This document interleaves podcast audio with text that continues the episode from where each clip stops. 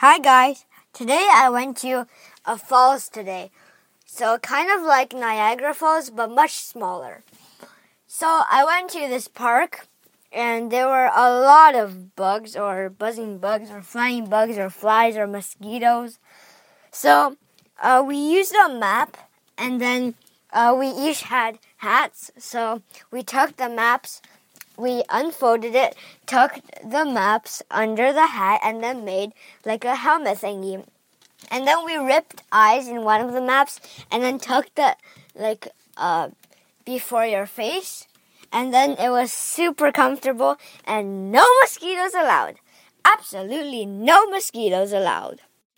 So, and then we went to the falls, and then it was really beautiful, really. Like, it's a like 10 meter high, big falls, and we really uh, took off our socks and shoes and went down into the cool river, and then we just kind of washed our feet. So because it was kind of sweaty for the trail, we walked three kilometers of trails. Well, seven seven kilometers in total throughout the day.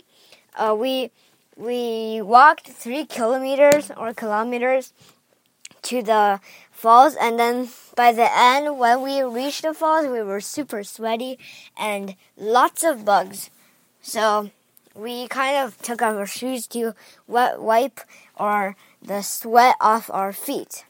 It's really kind of annoying when you have sweat on your like feet.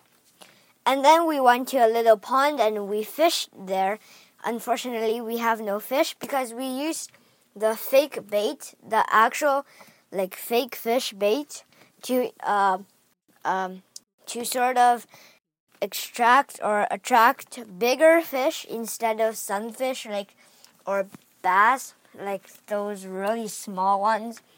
Uh, so we tried to catch a big fish.